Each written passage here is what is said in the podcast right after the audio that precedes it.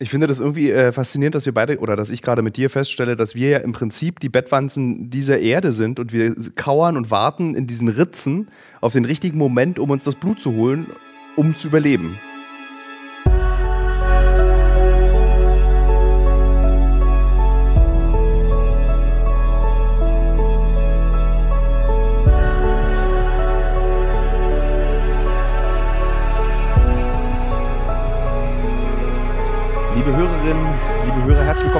Folge des Alles muss raus Podcasts. Heute mit einem alten Bekannten. Ich spreche nicht über Israel. Wir reden nicht über Krieg.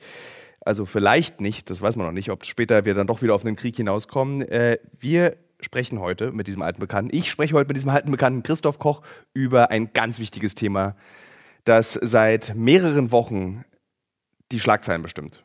Und zwar Bettwanzen. Christoph Koch ist mein Gesprächspartner, Wissenschaftsressortleiter beim Stern, Parasiten- und Insektenexperte. Widersprich mir sofort, wenn, wenn, ich irgendwas falsch sage. Aber äh, der Grund, warum wir heute miteinander sprechen, ist nicht nur die Bettwätze, sondern auch, weil wir uns beide seit längerem äh, über Parasiten unterhalten wollten und über diesen, ja, über diese Wunder, wundersamen Wesen, die mit uns, an uns und bei uns leben und die Bettwanze ist ja, seit sie, glaube ich, Paris verlassen hat und äh, den europäischen, ähm, äh, durch die europäischen Betten reist, äh, ein großes Thema geworden. Und ich muss auch ehrlich zugeben, Christoph, also erstmal schön, dass du Zeit hast, mit mir darüber zu sprechen. Schön, dass du da bist. Ja, danke. Freut mich auch besonders. Jeder Parasit ist mir immer willkommen als Thema. Ähm, ich muss sagen, dass ich tatsächlich die ersten Fälle von Bettwanzenbefall im sozialen Umfeld habe. Und diese Fälle sind mit großem Wahnsinn umgeben. Also die Menschen, die diese Bettwanzen mit nach Hause nehmen, drehen eigentlich durch, weil sie diese Viecher mhm, nicht mhm. loswerden. Jetzt ist mal meine Frage als allererstes an dich. Die Bettwanze ist ja nicht die zum Beispiel die äh, amerikanische Kiefernwanze, die jetzt seit 2018 in Europa zu finden ist, sondern die gibt es ja schon immer, die genau, Bettwanze. Ja. Warum jetzt, warum taucht sie jetzt plötzlich auf?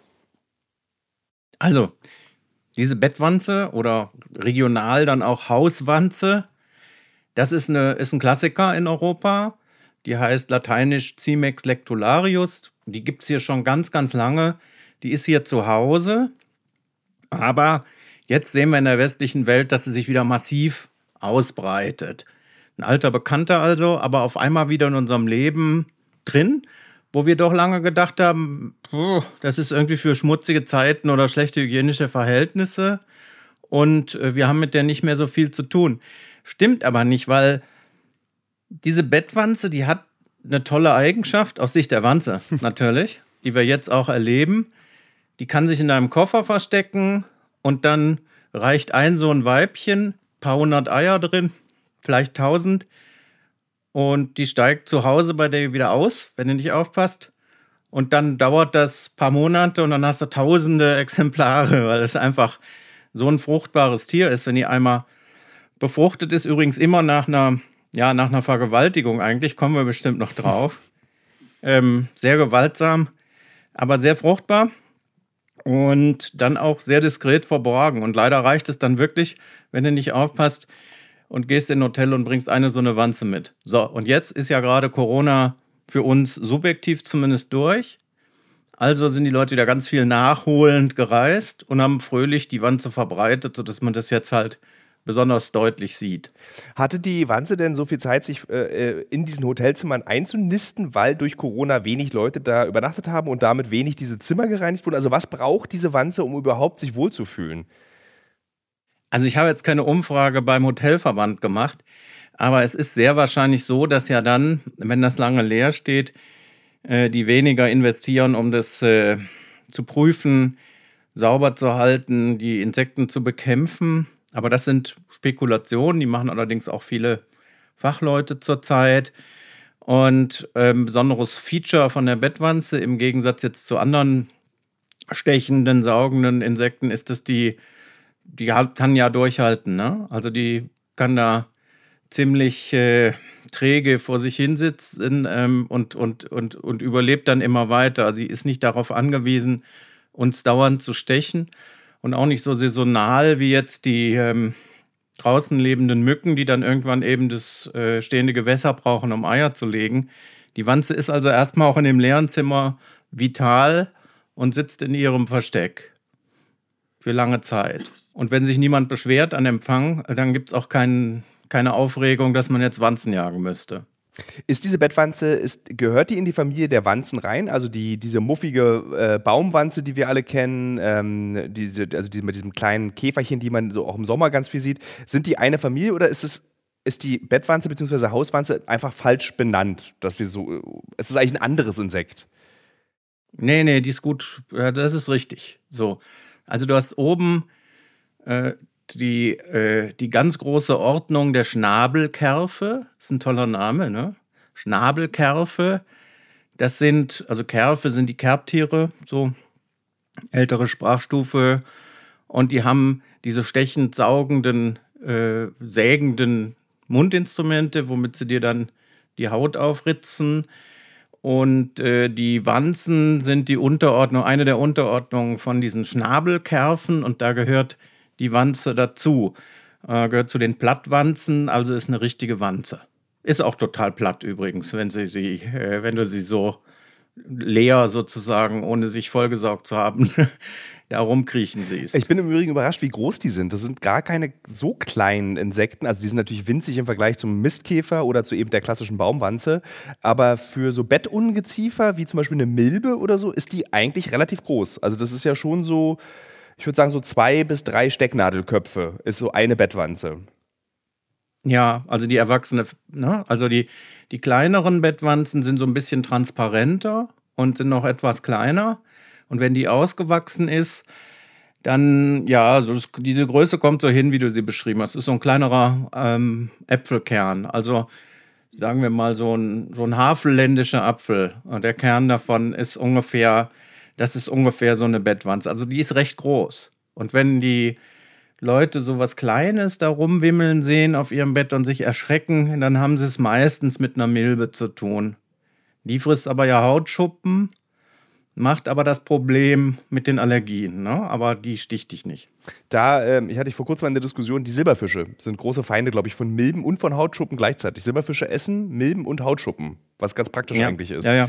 Äh, aber über Silberfische reden wir. Aber viele Leute hassen die auch, ne? Also das ist aber mehr so ästhetischer Grund. Aber ich finde Silberfische, also mal als kurzer Exkurs, wenn ich in Berlin nachts auf Toilette gehe, egal welche Wohnung, egal wie teuer die Wohnung ist oder billig, da ist immer unter dem äh, Vorleger ein Silberfisch, der hastig wegläuft nachts.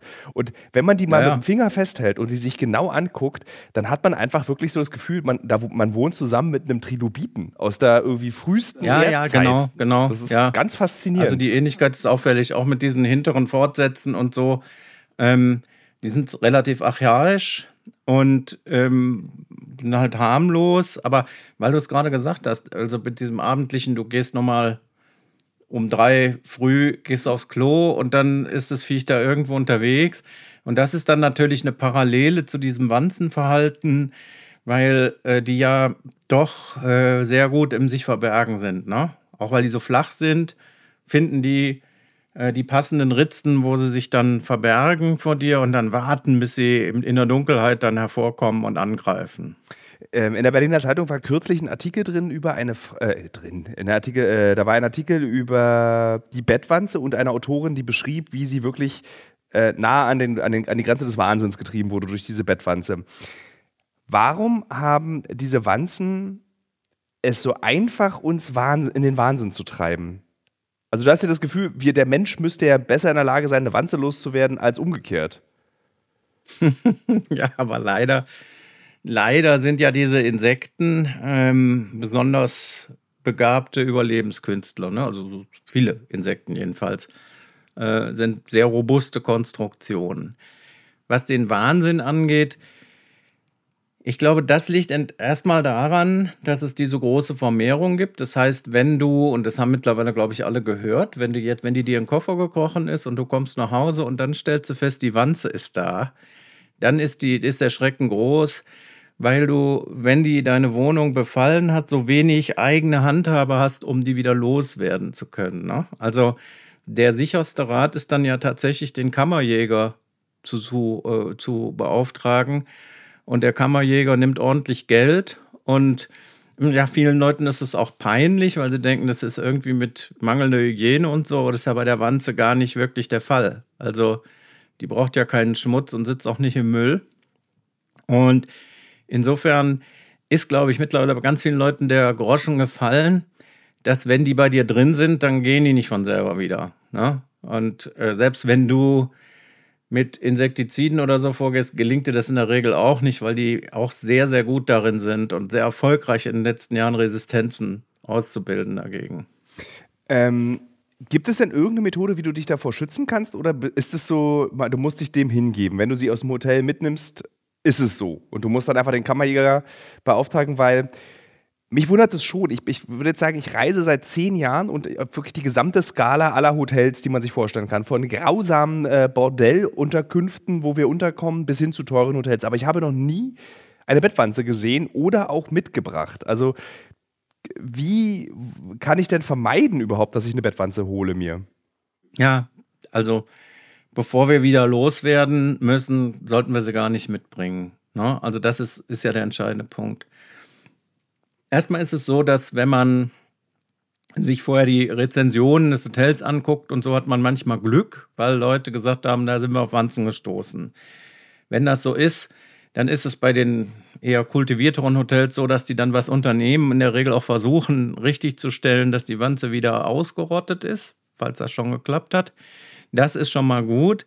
Und dann ist es eben, ja, ist der wichtigste der wichtigste Präventionsmechanismus ist, die Wanze erstmal gar nicht bei dir reinzulassen. Also wenn du den Verdacht hast, dass in dem Hotel die Bettwanzen hausen könnten, wir können ja gleich nochmal ähm, besprechen, wie man so ein Zimmer checken kann. Aber das, mhm. der Punkt ist erstmal, selbst wenn du die nicht findest und hast aber den Verdacht, dass da was sein könnte oder schon mal was gewesen ist, dann tust du deinen Koffer nicht aufs Bett und räumst den auch nicht auf dem Bett aus, und du machst den zu, wenn du ihn ausgeräumt hast. Das ist wichtig, damit die nicht da reingeht und sich da drin in den Nähten, zum Beispiel, sitzen oft in diesen Nähten, Falten und Kanten, dass sie da nicht reingehen kann, die Wanze. Du solltest auch deine Sachen aufhängen mit einem Kleiderbügel, weil die Wanze nicht so, also die kann, kann da auch Glück haben, aber die kann nicht so gut über den, oben über den Bügelhaken laufen und so und ist dann unwahrscheinlicher, dass sie in die gehängten Klamotten reingeht. Viele sehr Vielreisende packen ihren Koffer sogar in eine Folie, wenn die den leer da abgestellt haben. Und das alles klingt ein bisschen paranoid, aber die erreichen damit natürlich, dass sie die Wanze nicht mitnehmen. Das ist das Wichtigste. Und inspizieren auch ihr Gepäck, wenn sie wiederkommen. Ich kenne auch viele Reisende, die ähm, ihren Koffer erstmal im Garten auspacken und die Sachen in die Waschmaschine tun. Und die Wanze ähm, überlebt eine Wäsche bei 60 Grad nicht. Aber das ist die Temperatur, die du brauchst. Und wenn du jetzt ähm, Sachen hast, die nicht so warm gewaschen werden können, dann kannst du nicht sicher sein. Äh, ab, ab 60 Grad gehen die kaputt, weswegen die Kammerjäger auch die Zimmer zum Teil einfach über 50, 60 Grad erhitzen. Heizpilze und spezielle Geräte. Dann gehen die auch äh, zugrunde. Aber der Punkt ist einfach, äh, unbedingt vermeiden, die mit einzuschleppen. Weil, wenn du mit dem Koffer zu Hause ankommst und schmeißt den zu Hause erstmal in die Ecke, die Wanze kommt raus, dann passiert das, was die Wanze so macht. Die läuft sofort los und sucht sich ein Versteck, also wo sie sich behaglich in die, in die Spalte äh, schlüpfen kann. Wenn dann die Lichter ausgehen, dann kommt sie raus und mit Wärmesensorik, vor allen Dingen mit Geruchssinn, findet sie dann Tilos Arm. Und wenn du da fünf so. Ist das eklig? Ja, wenn du da, der hängt aus dem Bett und wenn du dann so fünf Punkte hintereinander hast, wo die Wanze reingesägt hat, dann denkst du schon Wanze, weil die Mücke macht es ja noch nicht. Ne? Muss aber nicht immer so sein. Also ist oft schwierig zu sehen, ist es jetzt wirklich eine Wanze, aber so, eine, so, ein, so ein Cluster quasi, so eine Ansammlung von Stichen das ist relativ typisch. Ich, wahrscheinlich wurde ich schon von Bettwanzen gebissen, aber ich, oft ist es so, dass ich dann immer dachte, das sind Flöhe. Also ich habe dann eher dieses so, äh, so ein Flohbiss, weißt, die so ganz klein und konzentriert juckende Punkte auf der Haut. Jucken denn Bettwanzen ähm, äh, Bisse oder wie du sagtest, Sägewunden? Ja, die Bettwanzen haben auch die Fähigkeit, das so ein bisschen zu anästhesieren, wenn sie da stechen, ja, wie, wie ganz viele stechende Insekten sodass du das erstmal davon nicht aufschreckst und so und nicht wie wenn ich dir eine Spritzennadel in die Hand steche oder sowas. Und äh, erstmal dauert das einen Moment, bis halt so eine Reaktion wie bei Mückenstichen einsetzt, also so eine ähm, allergische Quaddel praktisch, ja. Aber die, die Schwierigkeit ist, dass eben bei den Menschen die, äh, die Reaktion auf diese, auf diese kleinen Verletzungen sehr unterschiedlich ist. Also die, der, die Einstichstelle selber, die sieht nicht so wahnsinnig spezifisch aus, dass du jetzt sagen würdest, das muss unbedingt eine Wanze gewesen sein. Nur diese Ansammlung von mehreren nacheinander, weil die schon eine ganz ordentliche Blutmenge aufnehmen kann, wie gesagt, ist ja nicht so ganz klein, ähm, die ist relativ typisch. Es gibt aber jetzt eine gute Nachricht bei all dem. Und die ist das natürlich, du hast eben Flöhe genannt, ähm, dann sind auch ganz ärgerlich Läuse die können ja, wie auch, je nachdem, wo du auf der Welt bist, in tropischen Gebieten zum Beispiel, die können ja Krankheitserreger übertragen. Und unsere Bettwanze tut das erfreulicherweise bislang nicht. Also die überträgt keine fiesen äh, Krankheitserreger. Die Kleiderlaus zum Beispiel nach wie vor eine meldepflichtige ähm, Infestation weil die gefährliche Bakterien zum Beispiel übertragen können. Und die Flöhe ist ja auch die Pest zum Beispiel unter anderem, wenn man sich erinnert. Ne? Ist die Bettwanze, äh, es gibt ja so zum Beispiel, also Silberfisch, die, die Hauswinkelspinne, ähm, da spricht man ja oft auch von sozusagen äh, unsere Freunde zu Hause. Gibt es irgendeinen positiven Aspekt der Bettwanze, wo wir sagen können, irgendwie, ja, wenn du die Bettwanze zu Hause hast, dann hast du zwar Punkte auf dem Arm und die jucken und machen dich zur Sau, aber dafür hast du irgendwas anderes nicht zu Hause. Also gibt es irgendwas, wovon die Bettwanze lebt, außer von dir? Leider, leider nicht, außer von dir und deinen Haustieren. Also die Bettwanze kann ähm, das Blut anderer Säugetiere konsumieren, wenn du äh, gerade nicht verfügbar bist für längere Zeit. Aber die sind auf Blut angewiesen. Und das, also die gehen nicht und sagen, okay, jetzt fresse ich äh, Läuse oder mach das Bett milbenfrei. Das tun die nicht. Mit ihren spezialisierten Mundwerkzeugen wollen die Blut saugen. Das müssen die auch tun. Und weil sie darauf so angewiesen sind, haben sie diesen langfristigen Überlebensmechanismus, dass sie so lange ohne eine Blutmahlzeit durchhalten können, evolutionär entwickelt. aber die machen nichts anderes und die tun dir auch nichts irgendwie Gutes. Was kostet denn sowas, wenn du dann den ähm, Kammerjäger angerufen hast? Was gibt es dann? So ein Hamburger, Berliner, Münchner Schnitt? Äh, ich habe eine Bettwanze zu Hause, das kostet, kostet das 5000 Euro oder kostet das 300 Euro? Ich habe ich hab das leider nicht parat, wie viel das bei deutschen, ähm, bei deutschen Schädlingsbekämpfern im Moment ist, weil als ich mit dem Schädlingsbekämpfer unterwegs war, das war noch in der journalistischen Ausbildung, ich glaube mit einem Beitrag für Radio Hamburg, wenn ich mich richtig erinnere, da waren es ein paar hundert Mark, weil Anreise, Abreise, irgendeine damals noch chemische Behandlung und solche Sachen. Also ganz billig kann ich es mir nicht vorstellen, aber das müssten wir vielleicht in den Shownotes irgendwo nochmal nachgucken. Ich weiß nicht, wie viel da heute fällig wird. Viele Schädlingsbekämpfer haben erzählt, aber das waren dann jetzt in den Recherchen, ich habe auch eine Heftgeschichte gemacht, waren das, äh, die jetzt in Paris tätig sind, ähm, die machen das eben mit dieser Hitzebehandlung und so und dann sind es, dann sind es hauptsächlich Arbeitskosten und so, aber das ist mit Sicherheit, dann geht schon ins Geld, würde ich vermuten. Aber das sollten wir mal noch paar, paar Städte oder so genau aufklären. Ist diese ne? Hitzemethode, ist die kurzfristig wirksam oder ist die auch langfristig wirksam? Also wenn die, äh, wenn die Bettwanzen ausreichend lange, sagen wir mal 90 Minuten oder so, wenn die ausreichend lange äh, so heiß werden, dann gehen die, sind die tot. Äh, auch, also es muss halt dann der Ort, wo die, wo die sich verbergen, muss durch diese Hitze durchdrungen werden und dann gehen die kaputt, so wie wir, wenn wir auf äh, Hochtemperatur gehalten würden und unsere Kerntemperatur über 42 Grad steigt, das auch nicht überleben können, weil dann eben die äh, Stoffwechselprozesse die Enzyme und so weiter, die sie zum Leben brauchen, davon kaputt gehen. Ne? Also es ist ja wie gekocht werden eigentlich. Diese ähm, Bettwanzen-Epidemie in Europa, warum geht die eigentlich gefühlt von Frankreich aus? Ich habe, äh, als ich mich ein bisschen dazu belesen habe, ähm, gesehen, dass immer wieder Frankreich und Paris als Ursprungsherd für diese Bettwanzen herhalten muss. Es gab bei dieser, ich, war es glaube ich eine, eine Weltmeisterschaft war es oder Europameisterschaft? Irgendwie mhm. vor ein paar Jahren. Ähm, Fußball, da gab es auch diese Debatte um hier in Paris holt man sich Bettwanzen, wenn man irgendwie zu den Fußballspielen kommt. Und davor bei irgendeiner Olympiade war es das auch. Also immer wieder wird in Frankreich und Paris davon geredet, hier gibt es sehr viele Bettwanzen. Warum ist das in diesem Land so?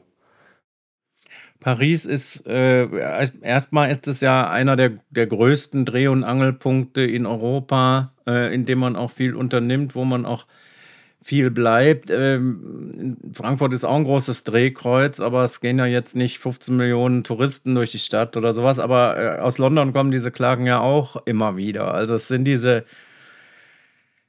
extrem hoteldichten, klimatisch einigermaßen günstigen Supermetropolen und ähm, es ist aber auch in New York so, also das ist auch häufig und in Paris ist die Sensibilität groß. Es gab neulich eine, eine, äh, ein interessantes Gespräch in einem der französischen Medien mit so einem französischen Schädlingsexperten und der hat erzählt, es ist auch so, das hast du auch über Freunde erzählt und so, dass die psychologische Erregung in Paris, weil jetzt ähm, auch immer mehr Leute anrufen, die dringend die Hilfe von dem Kammerjäger wollen und da ist gar keine Bettwanze, sondern irgendwas ganz anderes. Also die Aufregung ist da sehr, sehr groß im Moment. Auch natürlich wegen der Olympischen Spiele. Also der, es ist ja in der, in, der, in der Social Media und Informationsgesellschaft so, dass wenn du jetzt als äh, Odell Mischke äh, wenn du jetzt darauf drängen willst, dass die Leute bitte nicht glauben, dass es hier ganz viele Bettwanzen gibt, dann erreichst du genau das Gegenteil. Also je mehr Aufmerksamkeit erregt wird, desto mehr Leute wie, wie Hypochondrie fühlen sich dann auch Bettwanzen betroffen und so. Es gibt auch wirklich viele Fehlalarme, wo, wo die französischen Schädlingsexperten dann sagen, wir müssen eigentlich nur ein psychotherapeutisches Beratungsgespräch da machen, weil da halt nirgendwo eine Wanze ist. Kannst ja? du dir das erklären, warum diese Angst vor der Bettwanze so groß ist? Weil es fürchtet sich ja auch niemand so sehr vor eben vor Flöhen oder vor, vor Läusen oder vor Krätze oder eben äh, vielleicht noch die Zecke. Weißt du, FSME ist noch so eine große Angst, die einmal im Jahr die, über die Deutschen hinwegrollt, aber eigentlich hm. gibt es kein Insekt, was so einen Angst und Schrecken und Terror auslöst wie die Bettwanze, zurzeit zumindest. Ja, FSME ist, ist deswegen ja auch, ähm, weil das diese Süd-Nord-Wanderung gemacht hat, weil das Gebiet immer größer geworden ist, weil die immer weiter vorgedrungen sind, ist das ja immer ein Thema geblieben. Und dann natürlich gibt es auch Marketingdruck, weil es ja eine impfbare Krankheit ist, die FSME ich finde das auch sinnvoll, habe es auch gemacht von der Österreich-Reise, aber ähm, das hat halt damit zu tun, dass das Thema auch auf die Agenda gezogen wird. Ne? Und ähm, so eine Zecke ist ja auch, ähm, das ist ja auch ein ganz unangenehmes Prozedere. Also wenn die sich in dich reinbohrt, die bleibt ja dann hängen mhm. eine ganze Zeit. Und du versuchst sie da rauszuholen mit der Zeckenzange oder Kälte oder was auch immer es da alles gibt. Und das ist auch ein sehr eindrucksvolles, ärgerliches Ding, wenn dieses Spinnentier, das ist ja kein Insekt, sondern das ist die andere große Gruppe an Spinnentier, wenn das in dich reingebohrt ist und hängt da und du denkst, er will jetzt da stundenlang hängen und weiter saugen und die kotzen ja dann in dich rein sozusagen, ihre, ihre zurückgespeichelten, äh, zu viel gesaugten Sachen und dadurch kommen die Erreger, die Viren oder die Borreliose-Erreger, das Bakterien sind. Ähm, das ist alles eklig und das hören die Leute immer wieder und dann wollen sie das loswerden. Und bei der Wanze ist es, glaube ich, so. Das ist ja was, was immer wieder über dich, also das lauert und das fällt immer wieder, wenn du eigentlich friedlich und ungestört schlafen willst, ist ja sowieso so ein ungeschützter Zustand des Menschen, dann kommen die raus ne, und nutzen das aus wie der Dieb in der Nacht und das ist ein unangenehmes Liebe Hörerinnen und Hörer, ich mache das dieses Gespräch führe ich über Videokonferenz und ich möchte euch kurz beschreiben, dass äh, Christoph, während er das erzählt, dass die Wanzen da so rauskommen, so ein leichtes, du hast so, ich erkenne hier so ein, so ein, äh, so ein Lächeln irgendwie dabei. Weil du hast es auch so schön erzählt, ich meine, mir läuft gerade kalt den Rücken runter. Du weißt, äh, oder äh, du weißt, wie sehr ich Insekten mag, aber diese Vorstellung, dass du dann so wirklich, äh, dass es dich im Schlaf holt, ist einfach so gruselig, dass es so auf dich wartet. Was du auch vorher erzählt hast mit diesen Infrarotsensoren, die sie da eingebaut haben. Sie finden und mhm. riechen und sehen dich und krabbeln. CO2 auch, also, ja. Also deine Atmung können die auch orten. Ähm, aber das erklärt tatsächlich, warum es psychologisch so belastend ist, weil das einfach auch so offensichtlich so ein Superinsekt ist. Also ich meine, es ist, es scheint, ja. die Evolution hat da was Tolles geleistet sich bei, bei der Bettwanze. die Entomologen, also die, die, die Insektenforscher sagen, sagen dann auch immer, mach, mach mir die Wanzen nicht schlecht, weil es gibt ja nur zwei die die Menschen dermaßen, also derartig anfallen. Das ist eben Cimex lectularius, unsere Hauswanze. Und dann gibt es noch einen tropischen Verwandten, Cimex hemipterus, ganz ähnlich, aber braucht tropisches Klima und ist da auch ganzjährig dann ähm, nervig. Und das sind halt nur zwei von 16 Arten in Cimex. Die anderen haben, sind auf andere Tiere spezialisiert. Aber die ganz große, ähm, ganz große Mehrheit der Wanzen, die will ja von uns nichts. Also die sägen an Pflanzen und trinken Pflanzensaft und so. Ähm, das hier ist eine kleine, aber erfolgreiche Minderheit. ja, also Spezialisten für, ja, Spezialisten für sesshafte Menschen, muss man eigentlich sagen. Ähm, weil die eben davon profitieren, dass wir Behausungen haben, wo die optimale Verstecke finden. Kälte mögen sie nicht. Hitze, wie, wie gesagt, auch nicht. Und ähm, übrigens, was die Klamotten angeht, hatten wir eben nicht gesagt. Du kannst sie auch für ein paar Tage einfrieren, nicht? Das hat auch die ähm, finale Wirkung auf die Wanze. Das, das können sie alles nicht. Und dann fragen die Leute an der Stelle immer, ja, ist es Klimawandel? Also hängt es mit Klimawandel zusammen, was da jetzt passiert? Und da würde ich sagen, das, was da jetzt passiert, kommt wahrscheinlich nicht dadurch, dass es jetzt im Durchschnitt wärmer geworden ist, sodass sie sich ausbreitet, das Gebiet, sondern es gibt eine längere Warmzeit in größeren Regionen über das Jahr, also mehr warme Monate, haben wir jetzt äh, zuletzt auch sehr deutlich gesehen. Und dann sind die Bedingungen halt ähm, auch günstiger, dass die Wanzen wie alle wechselwarmen Tiere dann aktiver sind über eine längere Zeit. Und es keine ausgekühlten Butzen gibt und so, und die da ähm, vital sind und sich vermehren und dann Blutmahlzeiten haben möchten. Wir wissen es noch nicht genau, Klimawandel und Bettwanze, aber es ist mehr geworden und es gibt zumindest eine Korrelation. Gibt es irgendwie so einen natürlichen Feind, dass du dann so, so wie bei diesen, bei Motten, bei Lebensmittelmotten, dass du dir so Schlupfwespen dir holst? Also so ein bisschen, dass du da so in Australien in deiner Wohnung nachspielen kannst. Du holst dir irgendein Tier, was das andere Tier auffrisst und hast dann wahrscheinlich ein Problem mit dem Tier, was du dir geholt hast. Oder geht wirklich nur der Heizpilz oder der Tiefkühler?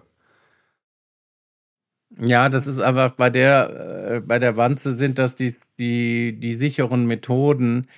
Bei anderen Schädlingen gibt es spezialisierte Wespen, das ist insbesondere auch in der Speisekammer so, ähm, die das können, aber bei den Wanzen ist eindeutig die Tendenz, das mit der Hitze äh, zu machen es gibt, du hattest es angedeutet vorhin, dass sie äh, sich recht grob vermehren. Gibt es so faszinierende Fakten zur Wanze, wo du sagen würdest, die ist zwar nervig, aber guckt sie euch mal genau an, was dieses Tier Tolles kann? Also, um ein Beispiel zu nennen, es gibt zum Beispiel eine Wespenart, die baut mit ihren Larven Blüten nach. Das Bienen denken, das ist eine Blume und ich lande auf der und dabei nehmen sie aber eigentlich die äh, Larven mit in den Bienenstock. Und dann ernähren sich die Larven dort von diesen Bienen. Also ein wahnsinnig faszinierender ähm, Prozess, um seinen Nachkommen irgendwie zu sichern. Äh, sind die Wanzen auch so, dass du sagen würdest, die können dafür aber richtig tolle Sachen und man muss da mal reingucken und darf die nicht nur scheiße finden? ja, ich, ähm, ja, ich weiß jetzt nicht, ob ich das super finde oder, oder schrecklich oder, oder ob moralische Begriffe im Insektenreich überhaupt Sinn ergeben. Aber die, ähm, die Bettwanze, die, die, die fällt, also wie die anderen Plattwanzen auch, so doch schon in die Weird Sex ähm, Kategorie. Weird Sex, weil die haben, die Männchen haben so ein penisähnliches äh, Kopulationsorgan. Das ist wie so eine spitze Injektionsnadel und die haben keinen Geschlechtsverkehr, sondern die haben immer die sogenannte traumatische Insemination. Traumatische Insemination also das Männchen überfällt das Weibchen und rammt diesen Sporn irgendwo durch die Haut, also durch diese feste Insektenhaut, Cuticula heißt die ja. Und das kann irgendwo an, an dem Bauchbereich des, des Weibchens sein, also des Abdomens, wird irgendwo reingeknallt, dann der männliche Samen und findet seinen Weg. Dafür gibt es ein spezielles Spermienspeicherorgan. Ne? Da werden die hintransportiert, werden die gespeichert und ähm, dann werden sie in die Ovarien verpflanzt und äh, da werden die Eier befruchtet. Und das ist, das ist ziemlich crazy und das sind ja nun keine Tiere mit ähm, reichen Gefühlsleben oder so, aber ich finde es trotzdem schon drastisch. Es ist in dem Sinne auch erstaunlich, weil es ungewöhnlich ist. Also, weil äh, Insekten tragen ja üblicherweise nicht die Eier mit sich rum, die befruchteten, sondern sie legen, ähm, legen sie irgendwo ab oder sie werden irgendwie in so, so kleinen Beutelchen irgendwie irgendwo befestigt. Ähm, Spinnentiere nochmal ganz anders, die äh, äh, also, äh, oder ist es jetzt üblich, dass man bei Insekten, oder fällt dir ein anderes Insekt ein, was die befruchteten Eier im Körper trägt? Ja, naja, also bei, bei Wanzen, Wanzen machen das. Und ähm, davon gibt es ja viele. Also hier bei der Bettwanze ist das Interessante oder ist auch wieder für die Wanze nützlich, dass dann, dass dann so eine kontinuierliche Eiablage stattfindet. Weißt du, du trägst halt hunderte Eier in dir und dann so ein Dutzend am Tag wird abgelegt. Und das ist eklig alles. Dadurch, Man muss auch mal, es ist einfach auch ein bisschen eklig. Ja, aber dadurch verteilt die die dann, also in den geeigneten Fugen und Ritzen, was das macht eben diesen Befall dann auch wieder so massiv ärgerlich. Und vor allen Dingen wird dadurch diese lange Generationszeit, also wird es so ausgezogen, die Zeit, wo es immer neue Wanzen gibt in den verschiedenen Entwicklungsstadien, dass, wenn man es jetzt zynisch sagt, die sich die Menschen dann im Haushalt anteilen können. Ne? Also es kommen dann immer immer frische junge Wanzen an, äh, die dann ihre, äh, ihre Opfer suchen können. Und ein Punkt, den ich eben schon gesagt habe, ist, das passiert halt, solange es da warm genug ist. Ne? Also so, ja, so bis 15 Grad runter geht dieser Prozess immer weiter. Wenn es dann ordentlich kälter wird, ähm, dann würden, würden die das erstmal, würden die sich nicht weiterentwickeln, die Larvenstadien. Aber dann sind sie im nächsten Jahr trotzdem wieder da. Ne? Also das ist, das ist optimiert dafür, dass diese Wanzenpopulation, die ja dann, wenn du eine mitgebracht hast, alles Verwandte sind, dass sie dann doch wirklich sehr nachhaltig da leben können. Ne? Ähm, wir wollten ja auch über Parasiten sprechen. Ist das denn, ist, ist diese Wanze, lebt die parasitär oder ist es einfach nur, ich meine, man würde ja auch nicht sagen, dass eine Blume, äh, Quatsch, eine Biene, die eine Blume geht und den Nektar absaugt, parasitär zu dieser Blume lebt? Ja, wobei das ja daran liegt, dass das dass das symbiontisch ist, weil die Biene soll ja dann den Pollen mitnehmen und soll den verteilen und die anderen Pflanzen damit befruchten. Ne? Also da ist ja ein Deal sozusagen. Und ähm, das hier ist ein, das hier ist ein, ist ein äh, ganz klassischer Parasitismus. Also du wirst angezapft und kannst, erleidest dadurch auch eine Verletzung und, und du hast überhaupt nichts davon, außer Ärger. Also das ist, das ist Parasitismus. Ähm, es gibt Kommensalismus, das, wo sich Organismen sozusagen gemeinsam die Tafel teilen, also irgendeine Nahrungsquelle gemeinsam nutzen. Und es gibt halt auch Symbiosen, wo die sich gegenseitig nützen. Und das ist bei der Wanze mit Sicherheit nicht so, die macht nichts Nützliches für uns. Wenn man so evolutionsbiologisch auf diese drei Arten des äh, Miteinanders äh, guckt, warum gibt es überhaupt die beiden anderen, wenn man feststellt, dass man auch parasitär leben kann, also super egoistisch? Also sozusagen die FDP unter den Insekten sein kann. Wieso gibt es dann noch, wie, wieso gibt's dann noch äh, das, das Symbiotische oder ja? Also warum sind wir es nicht? Also das ist jetzt eine philosophische Frage. Warum sind wir nicht alle Parasiten? Ne? Ja, also ich, das ist natürlich jetzt so ein bisschen biologische Ökonomie. Also ähm, nehmen wir mal so eine Symbiose, die wir alle mittlerweile, glaube ich, ganz gut kennen, die schön populär ist. Das ist so der Mensch und seine Darmflora. Ne? Also Mensch und seine Darmflora gehören zusammen und ohne Darmflora geht es nicht. Also alle Menschen, die einigermaßen gesund sind, haben eine, die auch relativ ausgewogen ist und die ähm, gibt es ja auch bei vielen anderen Lebewesen, also mit den Kühen, in bestimmten Mägen, die müssen besiedelt sein mit Mikroorganismen und so weiter, lange Liste. Da haben jetzt beide Seiten was davon. Weil diese Bakterien machen bestimmte Stoffwechselprodukte, äh, ähm, machen bestimmte Stoffwechselprozesse, können zum Beispiel Zellulose verdauen, wenn du jetzt pflanzliche Nahrung zu dir nimmst oder ähnliche Sachen, die der, der Wirtsorganismus nicht kann oder nicht mehr kann. Und dafür kriegen die halt, weil die Kuh sich bewegt oder der Mensch äh, Essen kaufen geht, kriegen die immer den Nachschub an allem, was, äh, was nötig ist und müssen nicht irgendwelche Biotope aufsuchen, wo das alles da ist. Weil die haben ja sozusagen dann einen großen Organismus um sich herum, der ein Adapter ist, um halt immer eine nährstoffreiche Umwelt für sie bereitzustellen. Und dafür tun sie was. Also manche Mikroorganismen machen dann eben ähm, Vitamine oder wichtige ähm, biochemische Substanzen für ihren Wirtsorganismus und die Parasiten sparen sich das. So. Die Frage ist jetzt, ähm, welche, welche Bilanz ist besser und das ist halt, das muss man für Spezies für Spezies sozusagen die Kosten-Nutzen-Rechnung aufmachen. Ähm, die Symbiose führt in der Regel dazu, wenn die so gut eingeführt äh, ist, wie bei der besagten Darmflora mit den sogenannten guten Bakterien, ne, dass, der, dass der Wirtsorganismus, in dem sie leben, die auch vollständig toleriert. Also die werden nur reguliert in der Größe ihrer Besiedlung, aber die werden nicht bekämpft. Da gibt es keine Immunabwehr oder so, die nützliche Organismen, an die man sich, äh, wo man sich gegenseitig gewöhnt hat, die die dann vernichten wollen.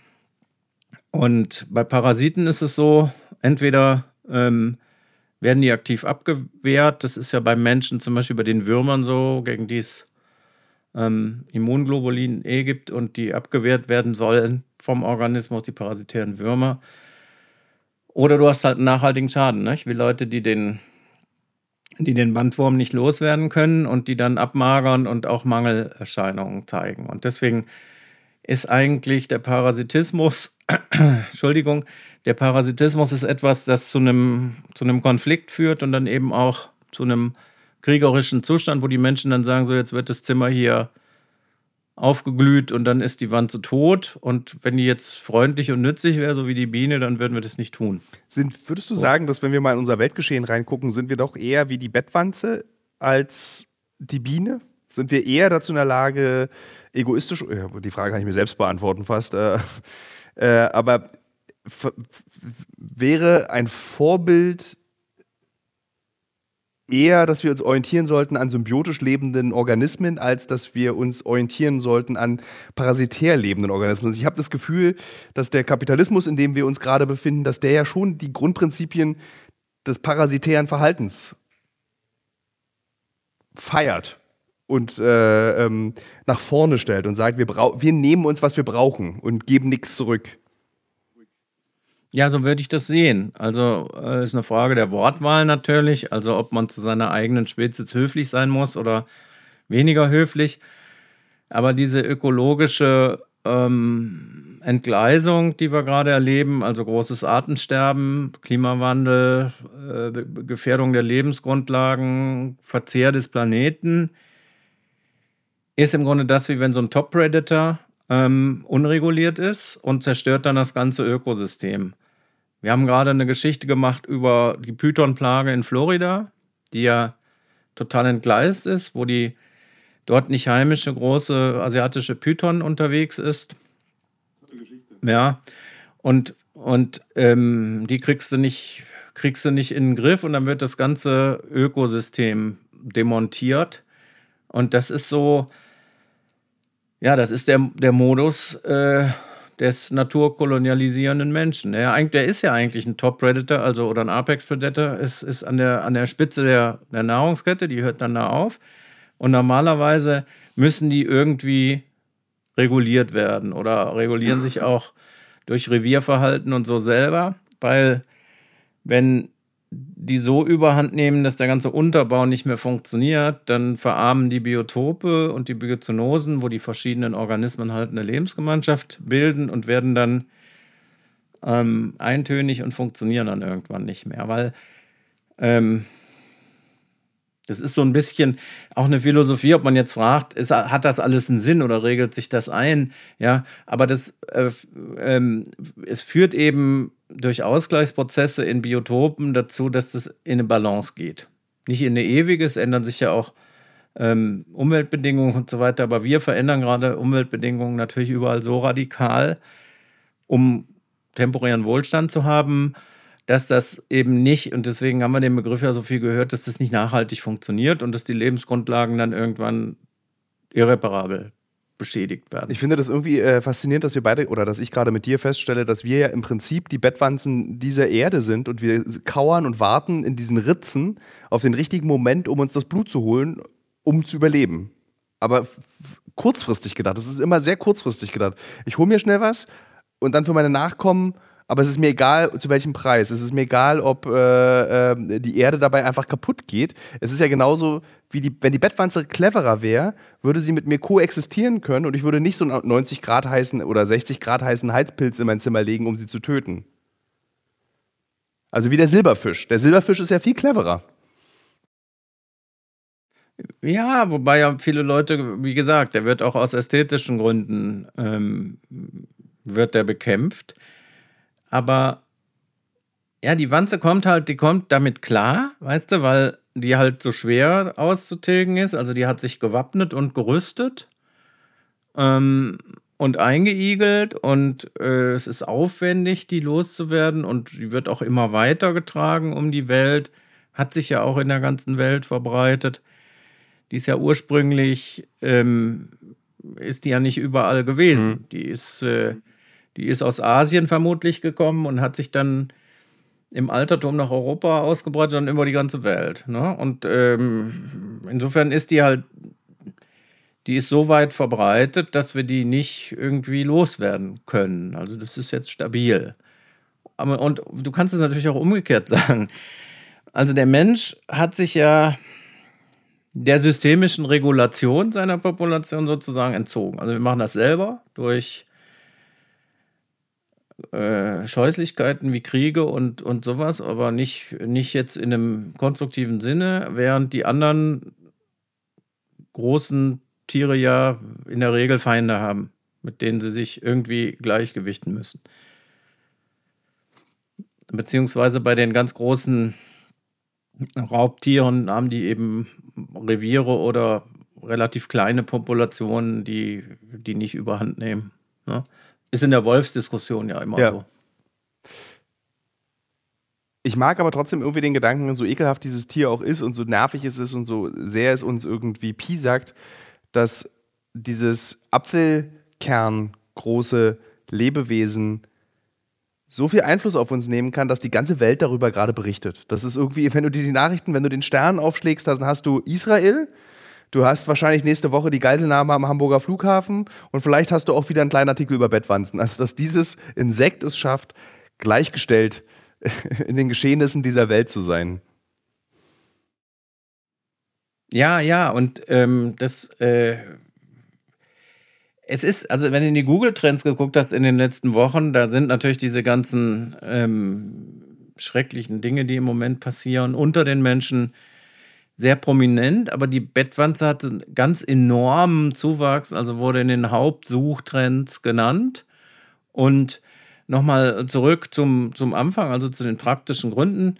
Äh, die französischen Behörden haben ja den Leuten auch äh, ganz konkrete Tipps gegeben, wie sie die Hotelzimmer zum Beispiel untersuchen sollen, wenn sie ankommen. Dass du halt die Matratze anhebst und die Bettwanze geht also gerne entlang den Nähten, den Außennähten der Matratze hinterlässt er so typische bräunliche kleine Flecken und oben an der Oberkante sehr häufig auch, also da, wo die sich anlehnen, die Reisenden.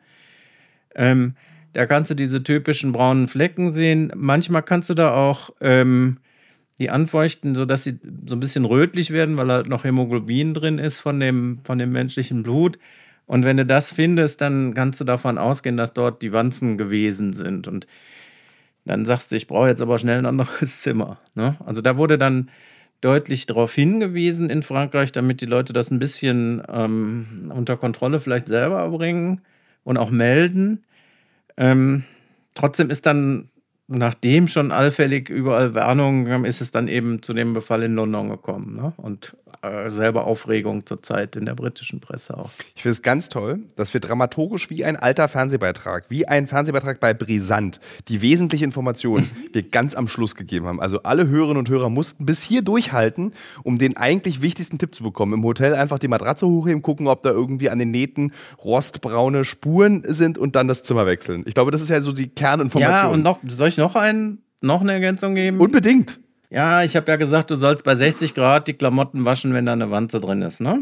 Ähm, ja, da gibt es aber Leute und sagen, das sind halt schöne Klamotten, hier steht aber 40 Grad und 40 Grad ist auch eine ziemliche Menge, also mache ich das. So, wenn sie dann Glück haben, dann finden sie tote Wanzen drin und sagen, hä, hä? Den Wanzen habe ich ein Schnippchen geschlagen. Ne?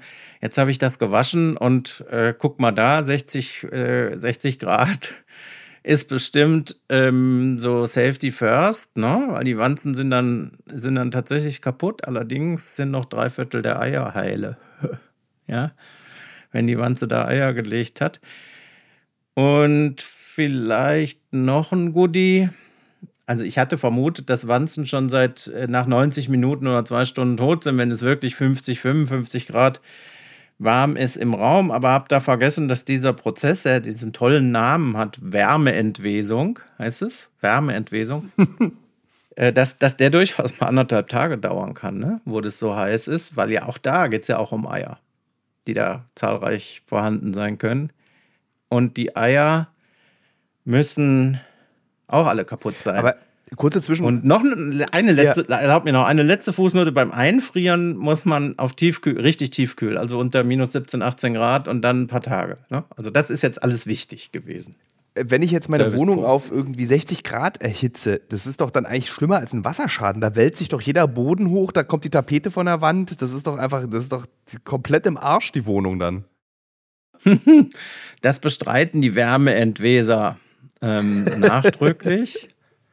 Die sagen, das haben sie durch Heißluft und so haben sie das im Griff. Okay. Also ich weiß nicht, was du da ausräumen musst und so. Also die Kerzen können da wahrscheinlich nicht stehen bleiben und so. Aber äh, ich müsste da wahrscheinlich noch mal ähm, ein Live-Feature machen an der Seite eines Wärmeentwesers, weil wie gesagt, als ich das mal wirklich als Reportage, Radioreportage gemacht habe, da war das noch nicht äh, so populär. Da war die, war die Wanze noch giftempfindlicher als heute. Und äh, das haben wir auch schon gesagt, ihre Widerstandsfähigkeit äh, gegen Chemie nimmt halt rapide zu. Also das haben die drauf. Ne? Wird es dann so ein bisschen so sein wie bei Bakterien, dass dann in, in den nächsten X Generationen wir dann die absolute Superwanze haben werden? Ja, das ist ja jetzt schon eine Superwanze. Also du meinst eine multiresistente Wanze? Naja, also ein paar Mechanismen, die halt so physikalisch, äh, biochemisch physikalisch sind, wie diese Hitze oder so, das können sie nicht, da können sie nichts gegen erfinden. Ja. Ne? Also die werden jetzt nicht thermophil und können wie die Bakterien mal 95 Grad in den heißen Quellen am Meeresboden, können die dann in der Wüste leben oder so. Das wird nicht passieren. Ne? Vielleicht noch eine historische Anmerkung. Ähm, ich erinnere mich noch gut an die, an die Bettwanzenpanik von New York. Das war so 2005, 2006, glaube ich. Ähm, das war genauso. Also dieselbe Heftigkeit. Da war New York, also der internationale Wanzen-Hotspot. Und jetzt ist es Hotspot und jetzt ist es Paris. Ne? Äh, vielleicht sind es auch die Feinde der Olympiade gewesen. wir, wir, haben ja jetzt noch gar keine Verschwörungstheorie in dieser Folge gehabt. Die Bettwanzenverschwörung? Ja, die große Bettwanzenverschwörung. Hat China ein Bettwanzenproblem? Ist jetzt die große Frage. Ja, ich habe jetzt selber noch ein Geräusch gemacht, deswegen habe ich nicht verstanden, wer eins haben soll. Äh, China. Ja, aber mit Sicherheit. Vielleicht kommen die ganzen Bettwanzen auch aus China. Äh. Wir möchten hier keine, wir möchten keine. Äh, äh ja, das könnt, könnte jetzt wieder zu internationalen äh, Kontroversen führen und davon haben wir ja schon so viele. Also irgendwann sind die aus Asien gekommen. So, und wenn du jetzt gerne was Anti-Asiatisches oder China-Kritisches hören willst, äh, können wir zumindest sagen, dass dieses ganze Fledermaus-Dings da und ähm, das geht nach wie vor weiter. Also da dürfen wir auch mit weiteren Coronaviren rechnen und auch die Bedingungen für die Entstehung von Influenza. Viren sind jetzt in Südostasien und in China nicht wirklich besonders ungünstig. Also das geht auch weiter. Ne? Also das äh, stimmt schon. Also wenn man sich gegenseitig beschimpfen will, dann ist es wahrscheinlich so, dass man bei den Viren mehr zu sagen hat als bei den Wanzen. Sagen wir es einfach mal politisch korrekt so. Christoph, vielen Dank, dass du äh, mir und den Hörerinnen und Hörern dieses Podcasts ein Update gegeben hast bezüglich ähm, der großen Bettwanzen-Katastrophe. Mhm. Ich finde es irgendwie auch ganz schön, dass wir, erst wirklich allen Betroffenen dass wir ganz ernsthaft ja. über Corona in der Vergangenheit gesprochen haben und jetzt ist es, ich bin ja. froh, dass es eigentlich nur die Bettwanze ist diesmal. Ja, die, wie, wie gesagt, keine gefährlichen Erkrankungen, also ist ein, ist ein fieses Biest, aber ist, ist halt nicht so ein Killer. Ne? Also ähm, ich wünsche also allen Betroffenen erfolgreiche Bekämpfung und auch keine Panik, weil stirbst nicht dran, sondern ärgerst dich kaputt und musst die Wanze irgendwie wieder loswerden. Und ich hoffe, äh, durch Bedachtsamkeit beim Reisen, so kommen dann weniger nach äh, zu uns nach Hause. Ne?